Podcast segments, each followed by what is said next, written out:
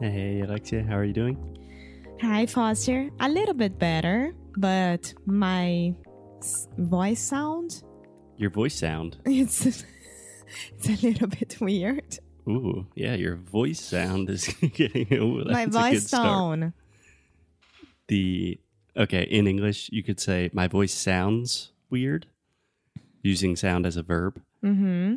or you could say the tone of my voice, the sound of my voice, The sound of my voice is really weird. the voice sound. That sounds like a strange boy band or a new reality show that you would watch. the voice. This is the voice. Okay, so speaking of TV, Alexia, today I wanted to talk about subtitles. Okay. So let me just ask you a few questions.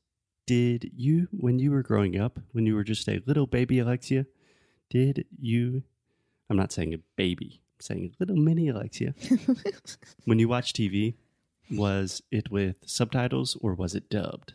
Subtitles Always? always. You have no memories of watching TV that was dubbed. No, because my dad only uh, Disney.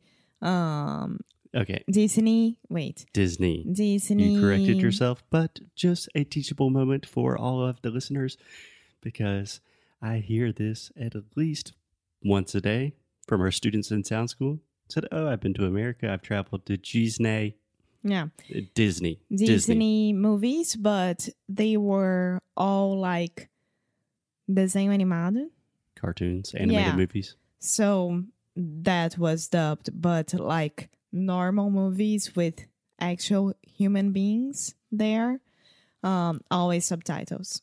That's interesting. Um, is this But something? just because my dad and my mom they used to hate it, so Yeah. So that's what I was going to say because I remember when I was in Brazil not too long ago, the majority of things in English were still dubbed. Just on normal TV, uh, cable TV. Cable TV, almost everything's dubbed. Yeah, One of my initial theories about why Europeans speak so much better English was just subtitles. That here in Portugal, you are not going to find many dubbed things on TV.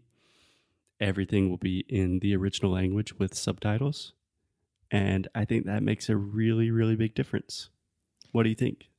I think that nowadays in Brazil as well, like with the Netflix and things like that, Ooh, you are getting ahead of me. um nowadays we see more people using subtitles and dubbed because we have more options right Right. yeah but if you go to the movies or anything like that in brazil in portugal you're gonna find dubbed or the original movie with the subtitles Yes. so uh, but in france most of them are dubbed Yeah.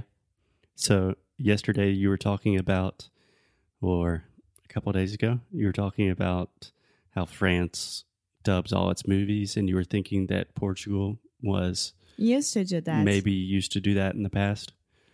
Um, I don't know when they started, but nowadays in Portugal, the only dubbed productions are for kids, so cartoons. No, when you go to the movies, any, uh, for example, I went to watch Aladdin, Aladdin, Aladdin, Aladdin. Aladdin with my dad, and I had the option of being dubbed or the original movie. Yeah, I'm talking about on cable TV. Ah, okay. Yeah. But in cinemas, if you want to go to the movies and see something dubbed, you can. But I think definitely the more popular option here is to watch in the original language with subtitles. Mm-hmm. Yeah. So this was super fascinating to me because I remember the first time that I visited Porto. Uh, yes, Alexia. Alexia's raising her hand like a student in a classroom. I have a question because when you guys, you Americans, are watching any international movie or like production, I remember that your dad was watching O Mecanismo or something hmm like that, and it was automatically dubbed, right? Like the first on Netflix. yes, the default first setting option. was Yeah. yeah. Um, in general, I would say Americans just don't watch international productions because we have so many good movies coming from Hollywood and we are the king of entertainment. So we just don't do it. Um, but when we do, I think this is something that is changing a lot. So the whole world changed with Netflix and the end of cable. And I'm a big, big fan of that. But in general, I think the default option, even with new services like Netflix in the US, is to automatically dub it to American Yeah. English, yeah. Which is stupid. But even people like my dad, my dad is not a big fan of international movies. And since Netflix, he's really coming around. Oh, he's watching a lot of documentaries and things like that with you. Yeah. And he he likes subtitles now. He got used to it. Like, this is real life. This is how the rest of the world. No, my dad is learning a lot about Latin America through Narcos and O Mecanismo. The real, just real documentary. Is not that reliable, but that's fine. So, what I was trying to say before I was very rudely interrupted was the first time that I visited Porto, exactly 10 years ago, I remember talking to, I believe it was the owner of the hostel I was staying in, and just a normal guy who spoke like seven languages. And that was like the first person that I was like, oh my God. and then I realized, like, oh, most waiters and waitresses here speak like five languages.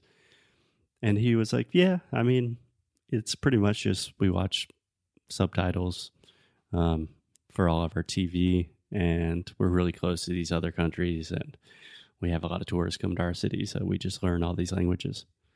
And I think that first interaction that I had is the entire reason that I have this idea for geography and subtitles as really important factors of what languages you will learn and how well you will learn them.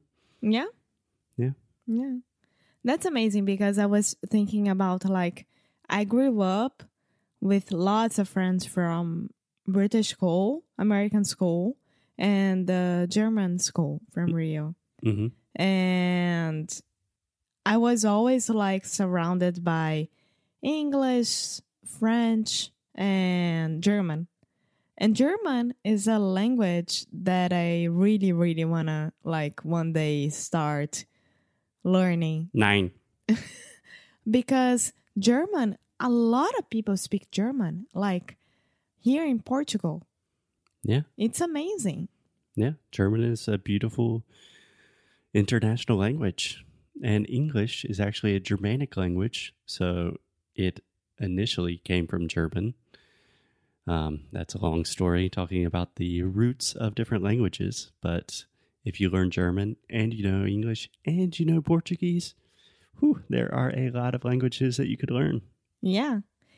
Yeah. Yeah. But just a last point I was looking at a map on the internet, and some nice person had a color coded map of all the countries in Europe and what they do with their subtitles. Someone has way too much time, but it was very interesting to see because in Portugal, it is all subtitles except for children. In Spain, it's all dubbed. In France, it's all dubbed. And I love Spain. It's one of my favorite countries in the world, but they do not speak English very well. and Portugal is a poorer country, a smaller country that is learning, arguably, I would say it's more difficult for a Portuguese speaker to learn English compared to a Spanish speaker just because of the sound differences. But Portugal is still kicking butt in that aspect. There you go, Portugal. As armas, as armas. This is the, you know. Okay, when Alexia starts screaming as armas, that is when I know it is time to end an episode. So, just to wrap up, Alexia, this guide, the English Proficiency Index from Education First, we will include a link, but there are so many interesting things in there. For all you language nerds out there, I really recommend checking it out. Yeah, so go check it out, and I'll check it out as well. Okay. Bye.